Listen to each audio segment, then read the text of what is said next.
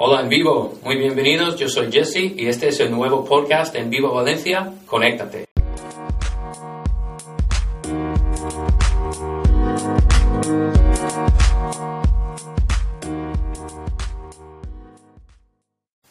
Muy bien, pues gracias por estar conectados aquí a este podcast en Vivo Valencia, donde creemos que cada día se puede aprender algo nuevo.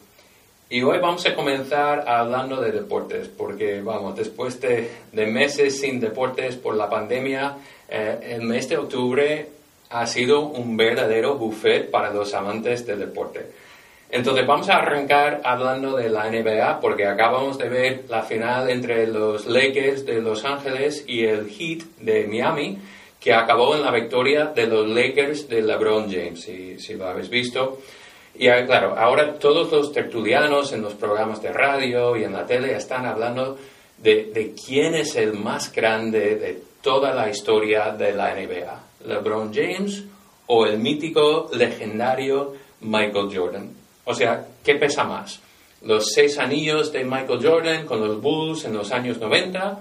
¿O ahora los cuatro anillos de LeBron, pero con tres equipos distintos? Algo que muy pocos han conseguido. Jordan nunca ganó sin Scottie Pippen, pero LeBron lo ha hecho en muchos contextos, con muchos compañeros y muchos equipos distintos. Entonces, claro, los dos son tal vez los más grandes de toda la historia de la NBA, pero ¿quién es el más grande. Y este mismo debate también vemos en, en otros deportes. En, F1, Lewis Hamilton acaba de igualar el récord de victorias del alemán Michael Schumacher, eh, que había tenido este, este récord desde 2006. Ahora los dos tienen 91 carreras que han ganado, 91 victorias.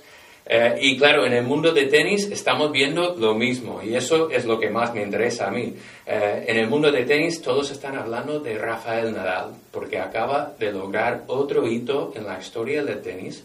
Acaba de ganar de nuevo otro Roland Garros en París, que le da, y esta cifra es una ridiculez, le da 13 títulos solo en Roland Garros.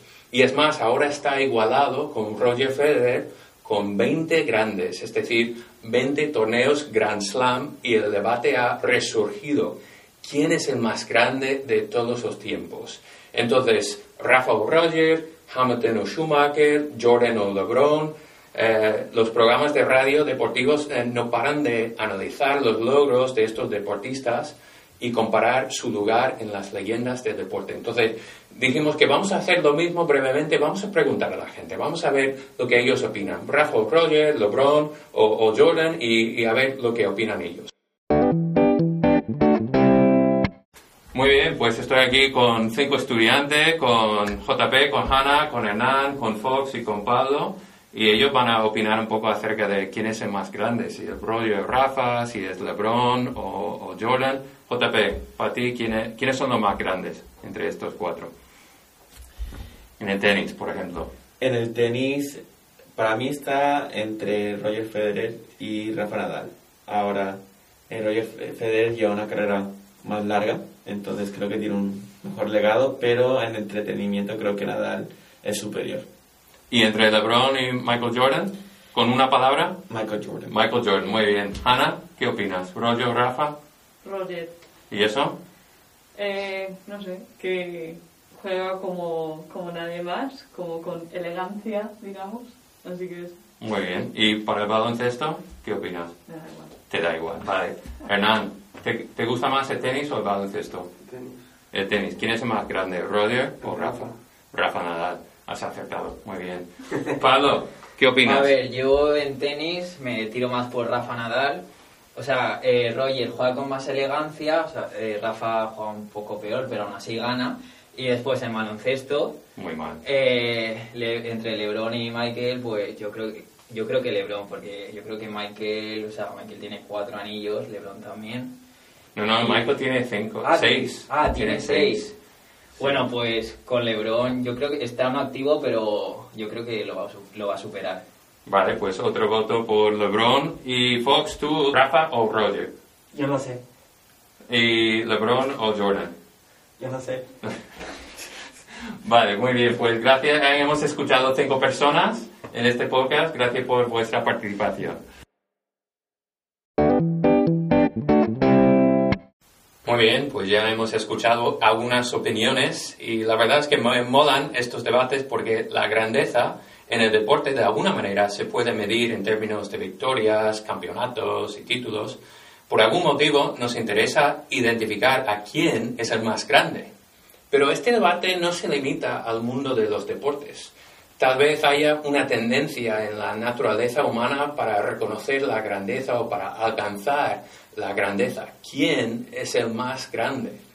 De alguna manera, en cualquier lugar, ciudad o nación existen también estos debates sobre lo que significa ser el más grande. Y hoy quería hablar brevemente sobre una escena que encontramos en la Biblia, en el Nuevo Testamento, porque creo que conecta conmigo y contigo. Ahí encontramos este mismo debate sobre quién es el más grande o el más importante. Y encontramos este debate entre los mismísimos discípulos de Jesús. O sea, como, como si ellos eh, formaron un grupo de niños, ¿no?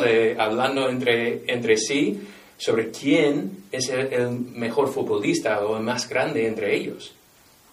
Pero ellos no debatían la grandeza de los equipos deportivos palestinos de aquel entonces, porque no había, claro, sino un día por el camino, mientras estaban viajando y caminando juntos, discutían entre sí quién era el más importante, o sea, quién era eh, el más grande entre ellos, quién eh, era más cercano a Jesús, quién tenía más importancia en el grupo. Y al llegar a casa por la noche, Jesús les preguntó sobre su conversación que habían tenido y Jesús dice que veníais discutiendo por el camino, fingiendo de que no estaba tanto de lo que habían estado hablando. Y curiosamente en este instante, después de tanta cháchara por el camino, ellos se quedan calladitos, o sea, pillados, porque están avergonzados de su conversación. Y lo que Jesús hace en, este momento es decirles que se sienten como hacían nuestros papis, ¿no? Cuando tenían algo importante para, para decirnos, ¿sabes?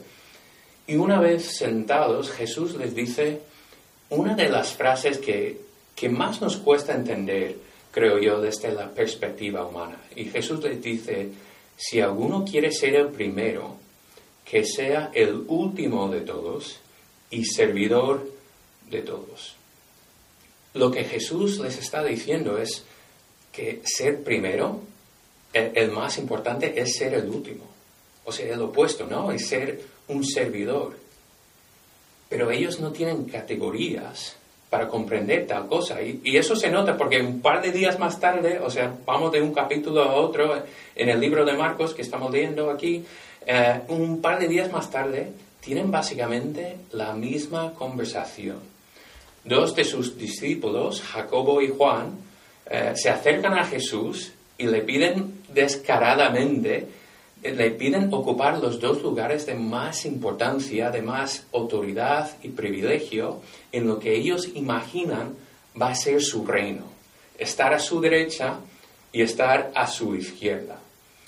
Y, y los otros diez discípulos se indignan cuando escuchan esto. No porque han entendido mejor la enseñanza de Jesús hace un par de días, o sea, ni por asomo, sino porque ellos no quieren estar excluidos de las posiciones de poder e importancia.